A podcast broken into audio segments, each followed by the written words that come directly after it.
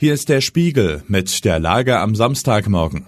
Heute geht es um eine geleakte Telefonkonferenz. Wir beobachten den Auftakt des Wahlkampfes für Europas Sozialdemokraten.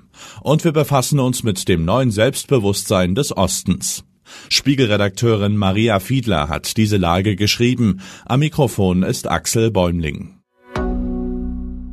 Brisante Aufzeichnung. Der Bundeswehrgeheimdienst MAD prüft gerade unter Hochdruck eine Tonaufnahme, die von russischen Propagandakanälen verbreitet wird. Es ist offenbar der Mitschnitt einer Telefonkonferenz von hochrangigen Bundeswehroffizieren. Experten halten die Aufnahme für authentisch. Die Luftwaffenoffiziere besprechen in der Aufzeichnung detailliert, wie deutsche Taurus-Marschflugkörper in der Ukraine eingesetzt werden könnten. Sie diskutieren unter anderem, welche Ziele die Ukraine theoretisch mit dem Taurus zerstören könnte. Erwähnt wird die strategisch wichtige Brücke zur Halbinsel Krim. Die Offiziere seien in ihrer Besprechung ziemlich unvorsichtig gewesen, sagt Spiegelredakteur Matthias Gebauer. Sie nutzten keine verschlüsselte Leitung, sondern die relativ leicht abhörbare Plattform WebEx. WebEx wird bei der Bundeswehr und im Verteidigungsministerium regelmäßig verwendet.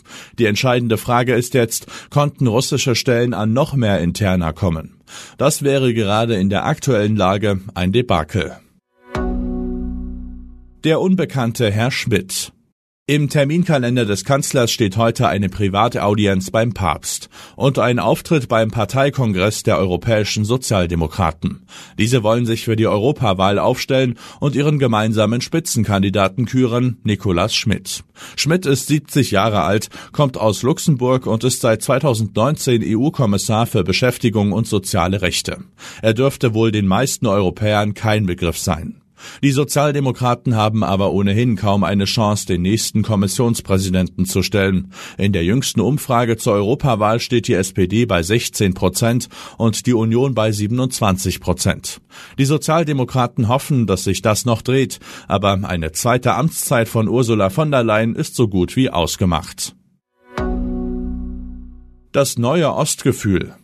In den drei ostdeutschen Bundesländern Thüringen, Sachsen und Brandenburg wird dieses Jahr gewählt. Alle rechnen mit Erfolgen für die AfD. Doch es gibt auch eine starke Stimmung gegen die Rechtsextremen und ein neues Selbstbewusstsein. Für das Projekt Das neue Ostgefühl sind ostdeutsche Spiegelkolleginnen und Kollegen in ihre Heimatorte gefahren und haben dort Menschen nach ihrer Identität befragt.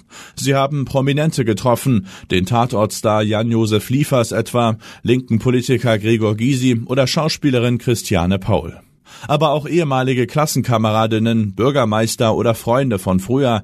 Wie denken Sie heute über die deutsche Einheit? Spiegelredakteur Janko Tietz hat das Projekt koordiniert. Er sagt, der Osten ist viel mehr als die Summe immer wieder aufgewärmter Klischees.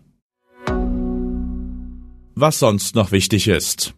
Die Verhandlungen über eine Feuerpause im Israel-Gaza-Krieg stocken erneut. Die USA kündigen eine Luftbrücke für die Menschen in Gaza an. Die Google-Schwesterfirma Waymo darf ihren Robotaxi-Dienst von San Francisco in Silicon Valley und bis nach Los Angeles ausweiten. Die Firma hat rund 250 selbstfahrende Taxis im Einsatz.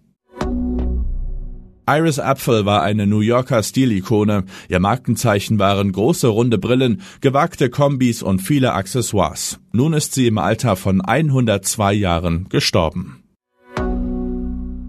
Soweit die Lage am Samstag. Alle aktuellen Entwicklungen finden Sie auf spiegel.de. Wir melden uns hier wieder am Montag.